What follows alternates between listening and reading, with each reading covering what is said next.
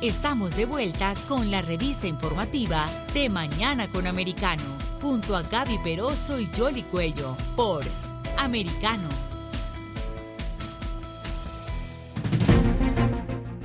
Aquí estamos con ustedes en De Mañana con Americano. Vamos a tratar otro tema y es eh, las relaciones entre los Estados Unidos y Cuba, o mejor, las conversaciones que se están adelantando porque un gran número de cubanos han estado saliendo de la isla y el destino final es eh, los Estados Unidos. Pues ya se adelantaron parte de esas conversaciones que siempre eh, se han llevado a cabo entre Estados Unidos ah, y, Cuba, eso incluso antes de que se reanudaran ah, las relaciones diplomáticas bajo el gobierno de eh, Barack Obama. Pero vamos a saludar a alguien que se dedica a eso, a estudiar un poco más todo lo que tiene que ver con ah, Cuba y Estados Unidos. está con nosotros el director del Instituto de Investigación de Cuba y profesor de Antropología en el Departamento de Estudios Globales y Socioculturales de la Universidad Internacional de la Florida, Jorge Duani. ¿Cómo está? ¿Cómo le ha ido? Gracias por atendernos aquí en De Mañana con América. Muy bien, buenos días. Buenos días. ¿Cómo ve usted esta situación y este el marco de las conversaciones, eh, cómo están las cosas en estos momentos? Porque eh, han estado entrando muchos cubanos aquí a territorio de los Estados Unidos. Bueno, por un lado, eh, se trata efectivamente de un evento importante porque es la primera vez que Estados Unidos y Cuba se reúnen a discutir el tema de la migración desde hace varios años, desde 2018, cuando fueron canceladas esas eh, conversaciones. Y eh, en ese sentido es una noticia importante. Por otra parte, los resultados de, de esas conversaciones que tuvieron lugar la semana pasada no se han hecho público ninguna de las dos partes, ni Estados Unidos ni Cuba ha anunciado avances significativos, simplemente han señalado que ha sido un, eh, un diálogo constructivo, pero no han divulgado cuáles han sido eh, los acuerdos, si es que han llegado algunos. Ahora bien, eh, ¿Qué, sucede con el cubano? Que de alguna manera siempre está jugándose entre la frustración y la esperanza. Es un poco también el fenómeno que ocurre en Venezuela. Si, si hay conversaciones, hay unos que se ponen esperanzados, pero otros sienten que el régimen nunca más eh, va a irse. Y si no hay conversaciones, esa presión no es suficiente y esos regímenes se perpetúan en el poder. ¿Cómo lo puede interpretar como como una estrategia a largo plazo. ¿Vale la pena que Estados Unidos eh, hable y tenga conversaciones de alto nivel de este tipo en este momento? Yo pienso que para el cubano de a pie, el ciudadano cubano ordinario, eh, estas conversaciones pueden tener una eh, resonancia importante porque uno de, de los temas que se, que se planteó sobre la mesa fue la reanudación de las visas para migrantes en Cuba que también fueron suspendidas desde hace varios años eh, a raíz del llamado síndrome de La Habana, cuando eh, varios diplomáticos eh, estadounidenses radicados allí sufrieron unos misteriosos incidentes de salud que todavía no se han aclarado. Entonces, para, para la gente común y corriente que, que quiere emigrar y que en este momento no tiene otra alternativa que salir ilegalmente, quizás a través de Nicaragua o a través de un viaje más largo todavía a Europa, eh, Rusia solía ser un destino, un trampolín para después entrar a, la Unión Europea, eh, esto podría significar un avance. Por otra parte, eh, para Estados Unidos también representa un, un, punto importante de discusión porque la preocupación principal, claro, es la de todos estos miles de cubanos que están tratando de entrar por la frontera con, México. Y el mes que viene, en mayo, cuando se levanten las restricciones a las peticiones de asilos políticos, este eh, número podría eh, incluso ser mayor. Eh, Estados Unidos quiere que Cuba acepte a los deportados, que no lo ha estado haciendo en los últimos meses. Así que pienso que tiene, que tiene cierta relevancia. Ahora, otros han criticado, aquí mismo en Miami, organizaciones cubanas del exilio han sido muy críticas de estas discusiones porque entienden que no van a lograr ningún mejoramiento en las condiciones de vida de los cubanos y sobre todo en la situación de derechos humanos. Ahora, profesor Duani, ¿en estas conversaciones solo se habla de inmigración o también se tocan otros temas? Cuba siempre ha, pretendido que estas discusiones desde los años 90 sean eh, discusiones más amplias, que incluyan el tema del embargo, por ejemplo, de la base naval de Guantánamo de los Estados Unidos, y Estados Unidos siempre se ha rehusado a ampliar esa agenda y en esta ocasión eh, ha sido la misma diferencia. Estados Unidos quiere centrar su atención exclusivamente en el tema de la migración, mientras que Cuba quiere una negociación más amplia. Ahora, pero ¿cuál es la estrategia del régimen? Porque para nadie es un secreto, ¿no? De Cuba sale el que el régimen quiera que salga y cuando ellos así lo deciden, pues eh, no se vigila tanto los puntos donde están saliendo, que parece que fuera el caso en este momento, porque así lo están reflejando las estadísticas. ¿A qué le está jugando el régimen? aumentar el número o el flujo para presionar para las conversaciones? Esa parece ser la, eh, si no el objetivo explícito, eh, el resultado de, estas últimas eh, eh, estos últimos años, ¿no? Por ejemplo, la, la negociación con Nicaragua, si es que ha habido una negociación, la, la decisión de Nicaragua de permitir a los cubanos entrar libremente sin visa parecería ser una concesión al régimen cubano debido a las alianzas estratégicas entre esos dos países y como una manera de presionar a Estados Unidos para efectivamente sentarse a la mesa.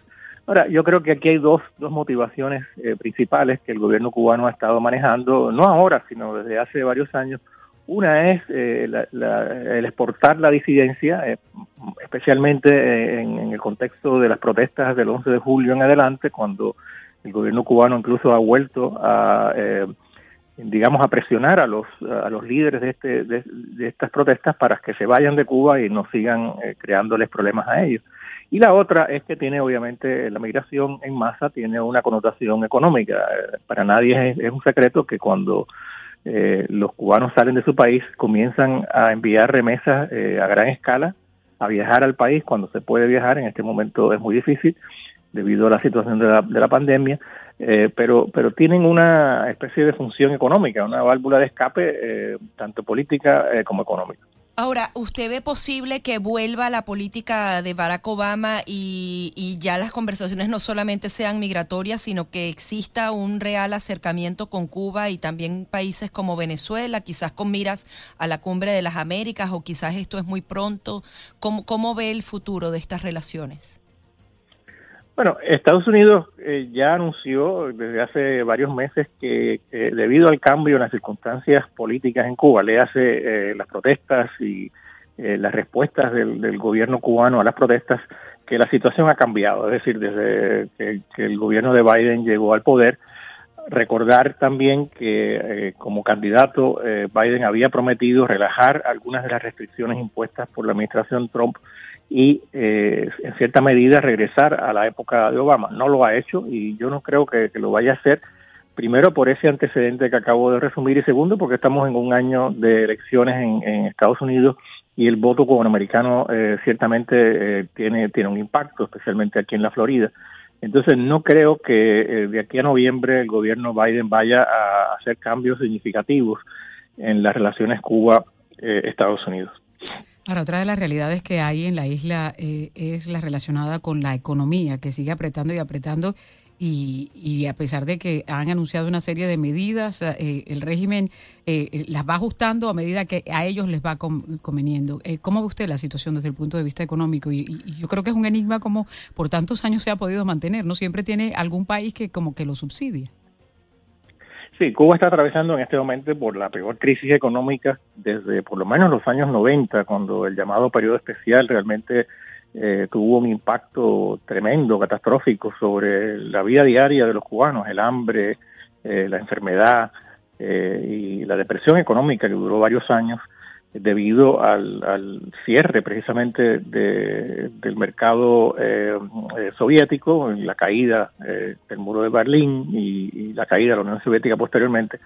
En este momento Cuba no tiene un apoyo tan sustancial como es un aliado político, con excepción de Venezuela, pero ya sabemos que Venezuela también está pasando por sus propias crisis y directamente el mayor impacto que está teniendo en este momento sobre Cuba, la crisis venezolana, es la reducción en las importaciones de petróleo crudo, que son la, fuente principal de la energía eh, eléctrica en, Cuba y, de, del combustible. Y en ese sentido, eh, de hecho, algunos eh, analistas están prediciendo que, si esa cantidad se reduce va a colapsar totalmente la economía cubana con respecto al, a la cuestión del combustible y por lo tanto el resto de la economía también se va a afectar. Una situación muy dura, eh, recrudecida obviamente por el coronavirus, por eh, las sanciones económicas bajo la administración Trump y por la propia ineficiencia del modelo cubano que eh, es reconocida ampliamente entre los expertos en economía. Ahora, ¿usted ve posible que Estados Unidos acerque a países como Cuba y Venezuela hacia su lado para que retiren el apoyo a Rusia o realmente estos son aliados que jamás se separarán y ellos van a continuar, pase lo que pase, apoyando a Putin? Bueno, es curioso que en, las últimas semanas eh, se ha reportado una serie de eh, gestiones de parte del gobierno de Estados Unidos con respecto al de Venezuela y hemos leído en las noticias que ha habido algunas conversaciones, no se ha llegado a acuerdos concretos eh, con la intención de aumentar la importación de petróleo venezolano a Estados Unidos. Eh, Cuba no tiene Venezuela, eh, no tiene no tiene eh, petróleo y por lo tanto no ha habido ningún ningún acercamiento en ese sentido. Pero si ese acuerdo entre Estados Unidos y Venezuela se llevara a cabo, eso podría tener algún impacto en Cuba y así ha sido anunciado. Los, funcionarios americanos han dicho que una de las estrategias que ellos están ensayando en la región es precisamente tratar de influir en, Venezuela para que Venezuela eh, eh, no sea tan eh, incondicional de Rusia y que por lo tanto eso también tenga algún impacto en, Cuba. Hasta ahora, honestamente, no veo ningún cambio sustancial y Cuba, Venezuela, Nicaragua eh, siguen siendo aliados muy estrechos de, Rusia. De eso se ha encargado también Rusia, ¿no? De, tenerlos allí. Ahora, profesor Duani, siempre se hablaba de estos regímenes que son como que de una figura que es la que se sigue, ¿no? en en Venezuela Chávez, pero ahí está Maduro. En Cuba se decía, bueno, pero los Castro ya se fue Fidel, Raúl está eh, muy enfermo, tienen ahora a Díaz Canel que no es muy popular. Eh, ¿Cómo se visualiza una Cuba cuando ya Raúl Castro no esté, a pesar de que está tras bambalinas, pero ya no hay un Castro como portal en el apellido? ¿Hacia dónde sigue eh, el régimen?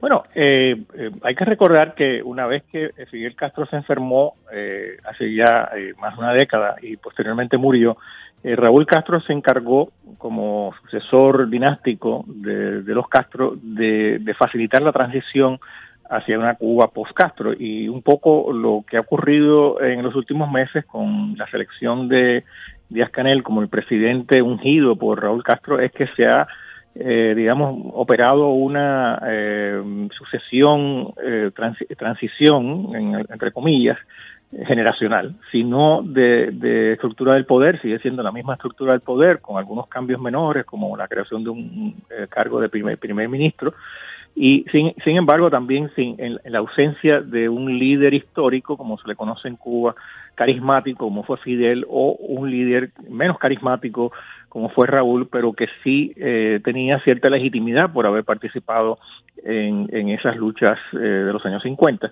Eh, ausente eh, el, nombre Castro y eh, en su lugar un, líder que, no participó en la lucha revolucionaria, que no es miembro del clan de los Castro, pero que se define a sí mismo como una continuidad ideológica.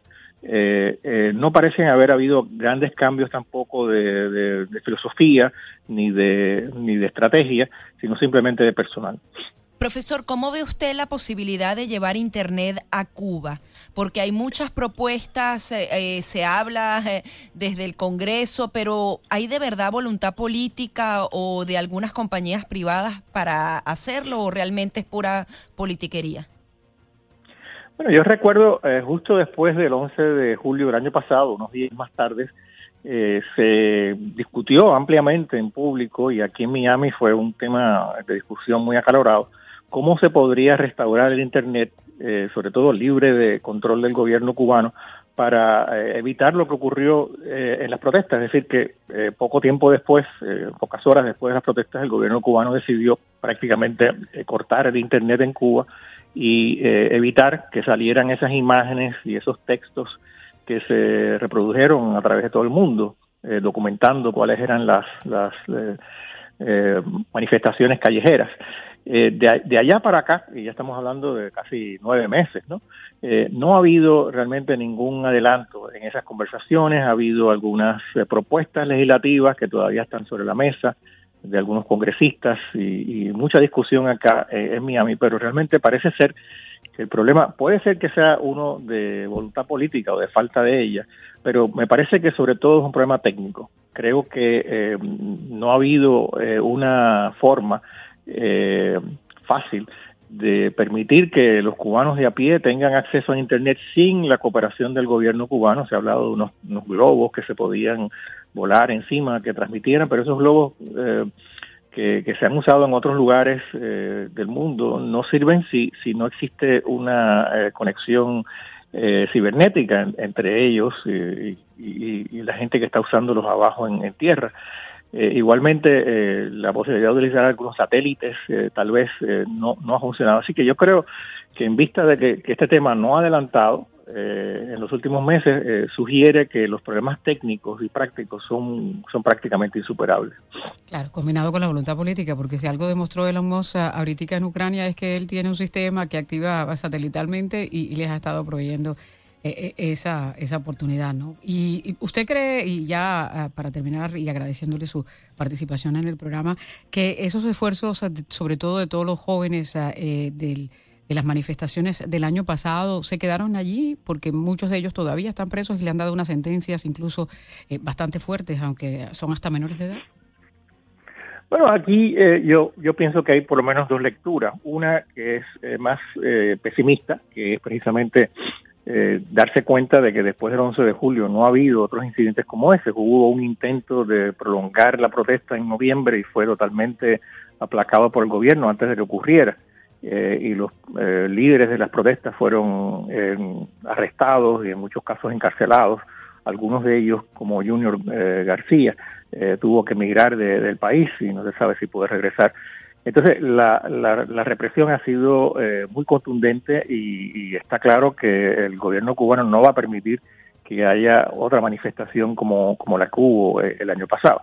Por otra parte, una lectura más optimista eh, señalaría que, el 11 de julio marcó un antes y un después. Fue la primera vez también en varias décadas que hubo una expresión tan contundente, tan espontánea eh, y tan crítica del gobierno cubano en, décadas. Eh, hay que pensar en, los años 90, eh, llamado maleconazo, para encontrar algo parecido. y en ese sentido, entonces, el, mundo ha visto que efectivamente hay una, un amplio sector de la población cubana que está descontenta y que tiene que ser atendida de alguna manera, aunque el gobierno cubano piense que, que esto es algo que ya terminó. Pero no ha terminado y ahí sigue. Profesor, muchísimas gracias por estar aquí con nosotros. Muy amable. Cómo no, con mucho gusto. Es Jorge Duani, director del Instituto de Investigaciones de Cuba, profesor también de antropología en el Departamento de Estudios Globales de la Universidad Internacional de la Florida.